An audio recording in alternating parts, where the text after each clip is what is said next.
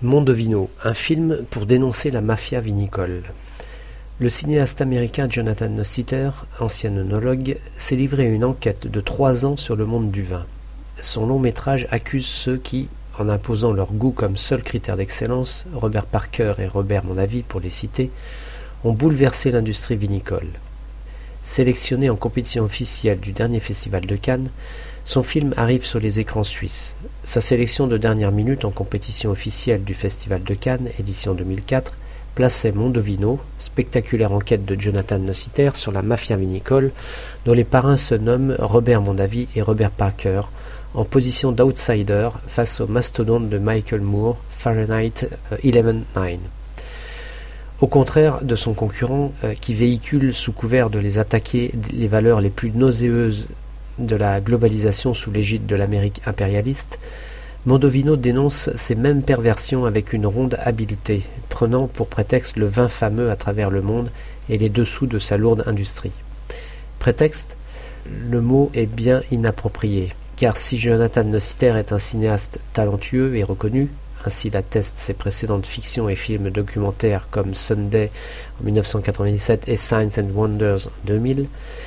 il est également cet amateur de savoureux breuvages, ayant longtemps travaillé en tant qu'œnologue et sommelier pour de grands restaurants new-yorkais. C'est au nom de son amour du nectar vinifié, signe d'un goût plus ample pour la vie et ses fruits gourmands,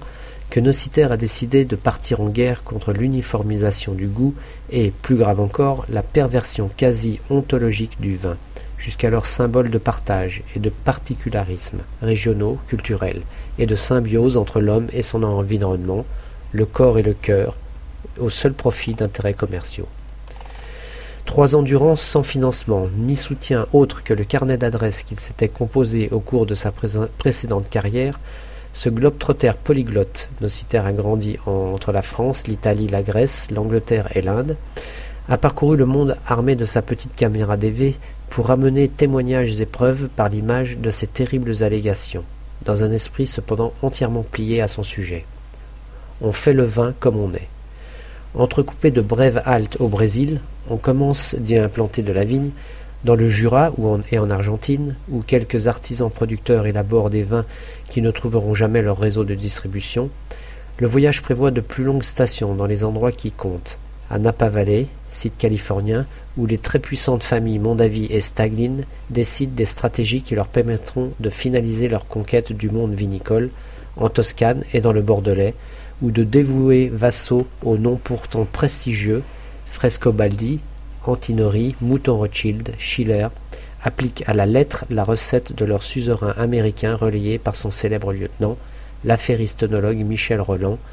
et dans le Languedoc et la Bourgogne devenue terre de résistance pour quelques seigneurs libres comme notamment Hubert de Montille, producteur à Volnay, et Aimé Guibert, trouvèrent versés dans la chanson de vigne et propriétaire accessoirement du fameux Domas Gassac.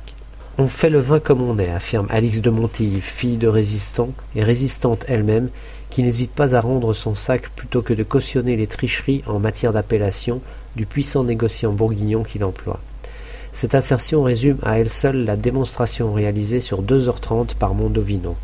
Avec un malin plaisir, Nocitaire s'attarde ainsi sur les détails de l'existence et du parcours de chacun, filmé en portrait serré pour faire sens de la moindre hésitation, du rictus éventuel qui trahirait le trouble, l'émotion ou la fausseté d'un propos.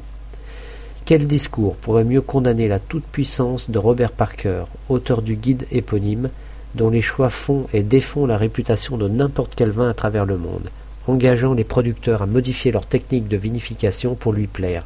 que de le suivre chez lui dans son triste bled de la côte est des États-Unis,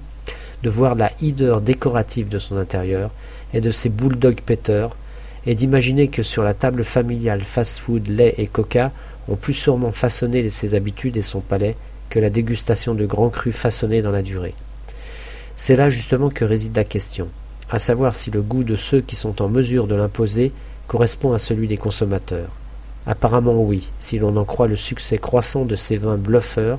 larges et courts en bouche. Tout semble donc question de mode, et, là encore, Nocitaire frappe fort, rappelant par la bande quelques justes leçons d'histoire qui adoucissent, comme deux notes de vanille, le parfum tannique aux accents terreux de ce réquisitoire capiteux. un alliage qui régale les sens et emporte par son admirable construction l'adhésion de l'esprit.